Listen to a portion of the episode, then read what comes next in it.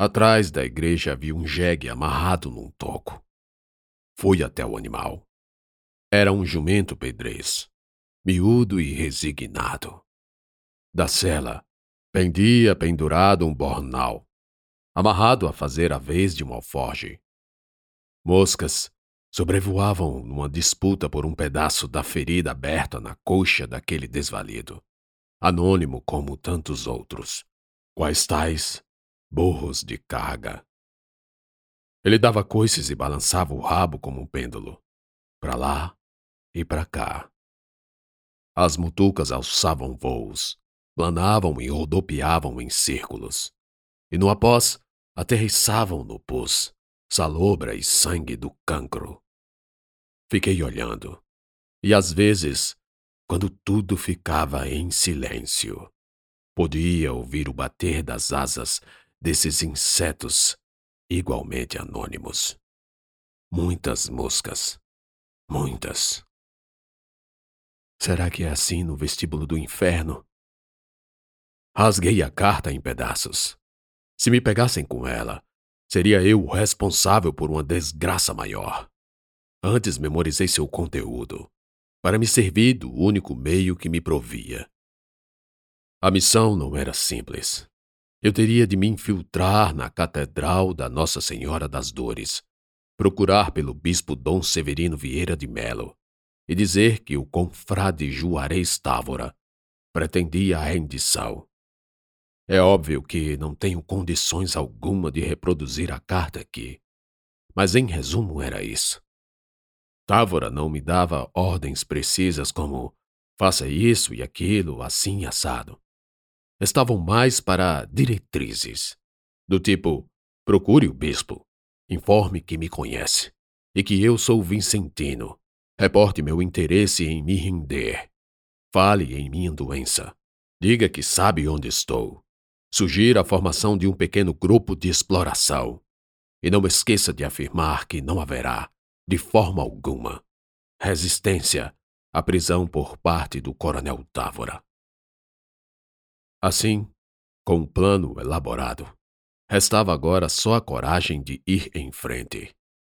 Primeiro chegar a Teresina e ultrapassar as linhas inimigas o que não seria tão difícil porque o grosso da coluna ainda estava em Floriano, a uma distância muito grande da capital. Depois procurar a catedral, o bispo, e pronto. Simples. Mas como tal Dom Severino iria me conceder atenção? E a propósito, minha missão me exigia caracterizar-se como um civil, tendo eu que deixar de lado tudo que me identificasse como um soldado.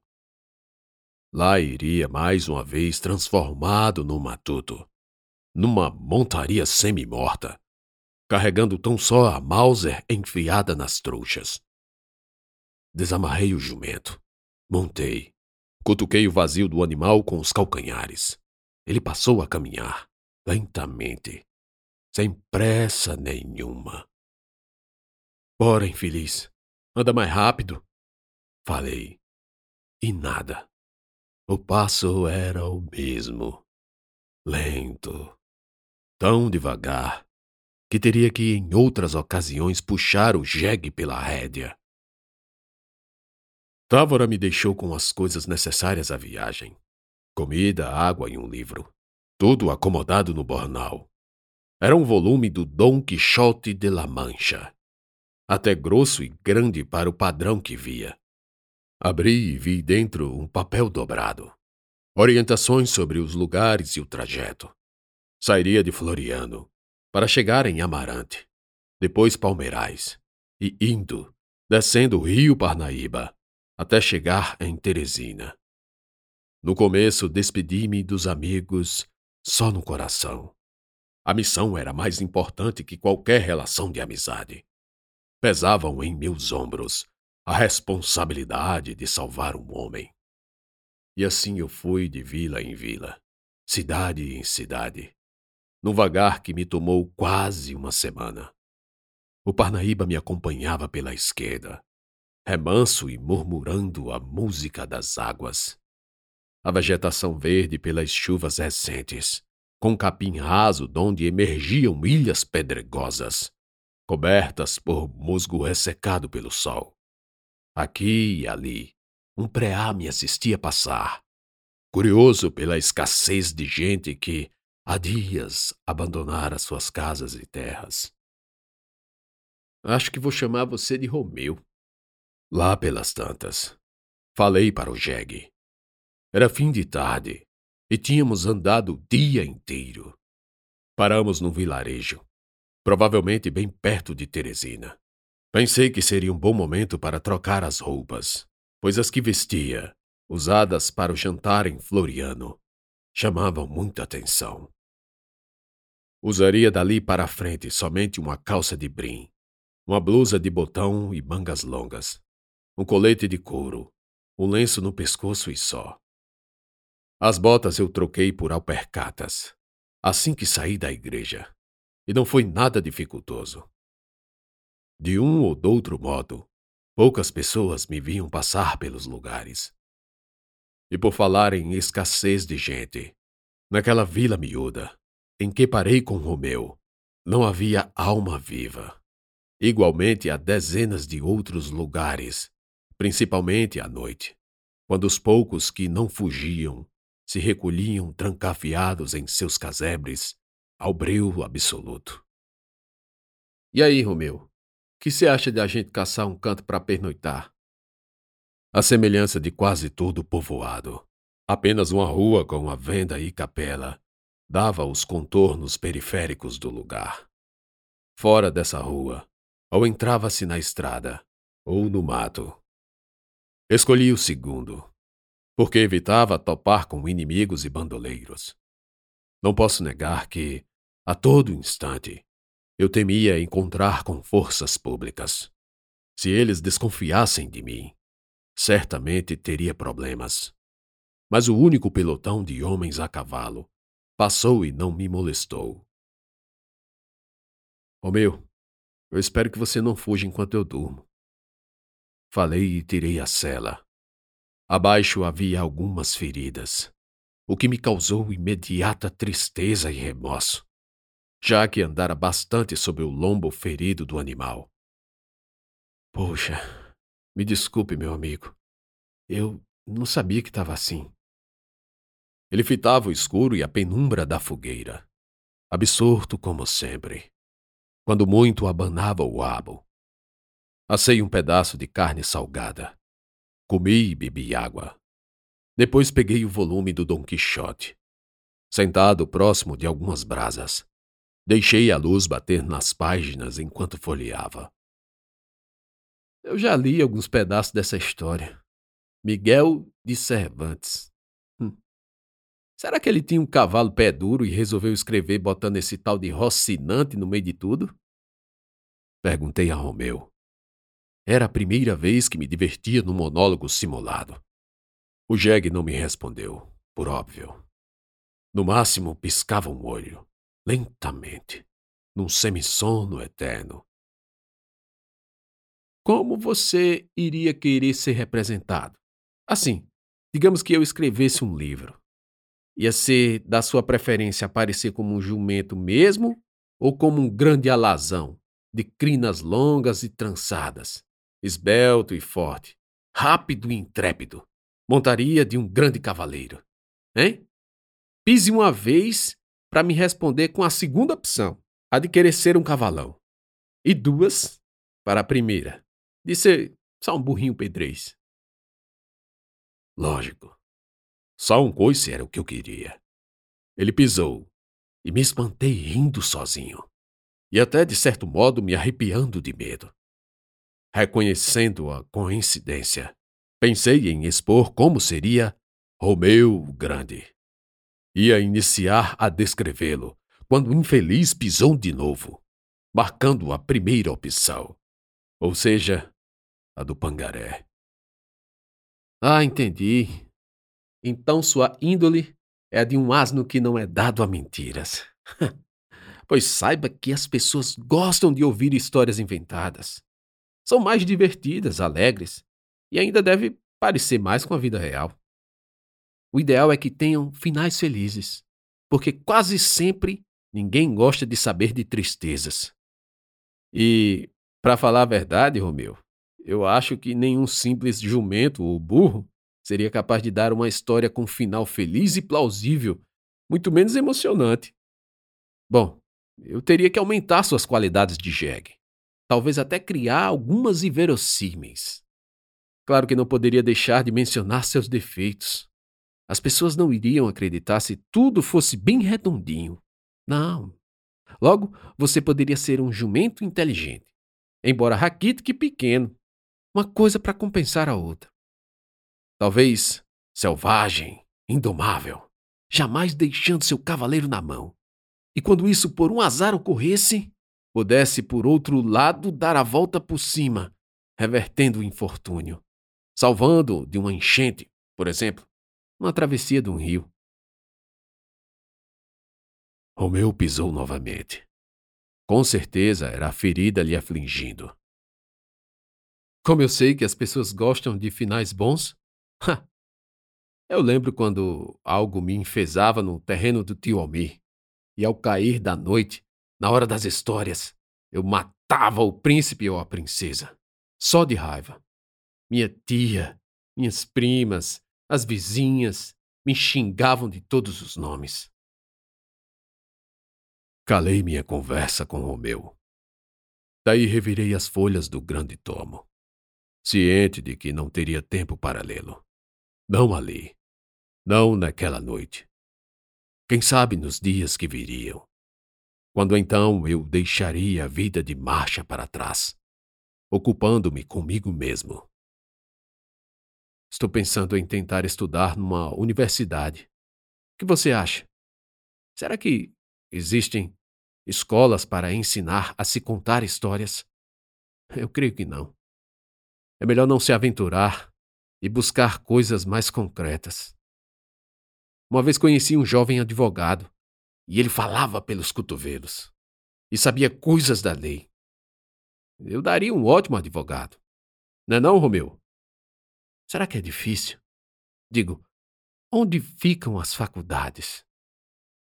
Provavelmente elas existissem nas grandes cidades, como Rio de Janeiro, Salvador, Recife, São Paulo.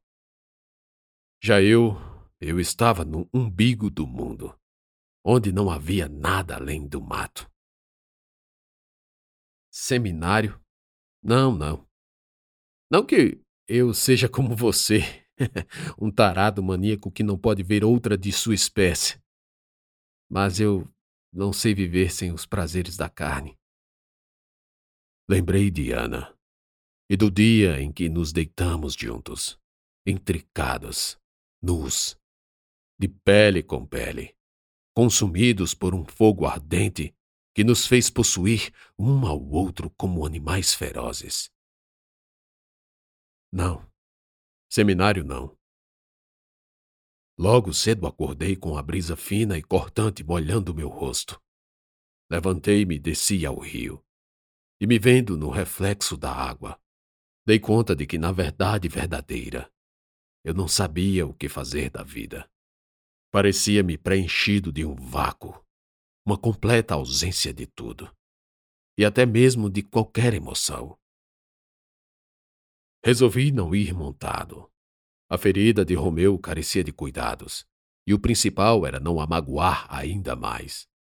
E nisso não coloquei de volta a cela, carregando-a em meu ombro. Chegava assim o último dia daquela viagem, e já de longe notei a grande capital em sua extensão, quase cerrada ao meio pelo rio Poti, e comprimida à esquerda pelo Parnaíba para além do qual está o Maranhão e a cidade de Flores. Caravanas e mais caravanas iam ao encontro da capital, todos de alguma maneira se refugiando. Gente em tulhas de três a uma dezena delas. Eu rápido me misturei a estes pequenos grupos de retirantes, dos povoados e vilas próximos. Muitos traziam só os trapos do corpo, tralhas e mulambos em sacolas sob a cabeça vinham a pé, ou numa carroça de burro, ou de carro de boi. Havia crianças, muitas, algumas arrastadas pelos punhos, outras escarchadas nos quartos das mães, todas ou chorando de fome, ou já cadavéricas pela falta de nutrientes, com ossos quase rasgando o couro, embora a protuberância da barriga indicasse uma colônia de lombrigas. Infantes vermelhentos, remelentos, não barulhentos, porque graçava entre eles só murmúrio pela falta de comida. Era a primeira vez que via aquilo, aquele aglomerado de desvalidos, fugidos e empurrados para um local onde supunham ser melhor que as próprias terras. Fiquei aterrorizado. Infelizmente, o primeiro impacto causou em mim muito mais dano que os seguintes, pois em retrospectiva vejo quanto fui esfriando com o tempo, normalizando, encontrando razões para justificar minha inércia em face das centenas e milhares de pessoas que eu viria a encontrar depois nos campos de concentração, no Brasil e no mundo. Quanto mais nos aproximávamos, mais soldados da força do Piauí apareciam guarnecendo as estradas, fazendo barricadas e impedindo que pessoas voltassem, saíssem da cidade. Na imensa maioria, jovens, sob o comando de alguns velhos. Estavam assustados também, mal alimentados, pareciam ter dormido pouco, tanto que alguns quase não se seguravam em pé. Numa das barricadas, notei um tumulto. Preciso voltar! Preciso voltar! Eu tenho animais em meu sítio! Minha mulher está lá também! Preciso voltar! Preciso voltar! O homem, velho de suíças brancas, queimado do sol, que disse apenas ter vindo a Teresina para comprar mantimentos. Pedia aos soldados para voltar no caminho contrário ao que íamos. Ele conduzia uma carroça com alguma mercadoria, coisa pouca, coberta por uma lona.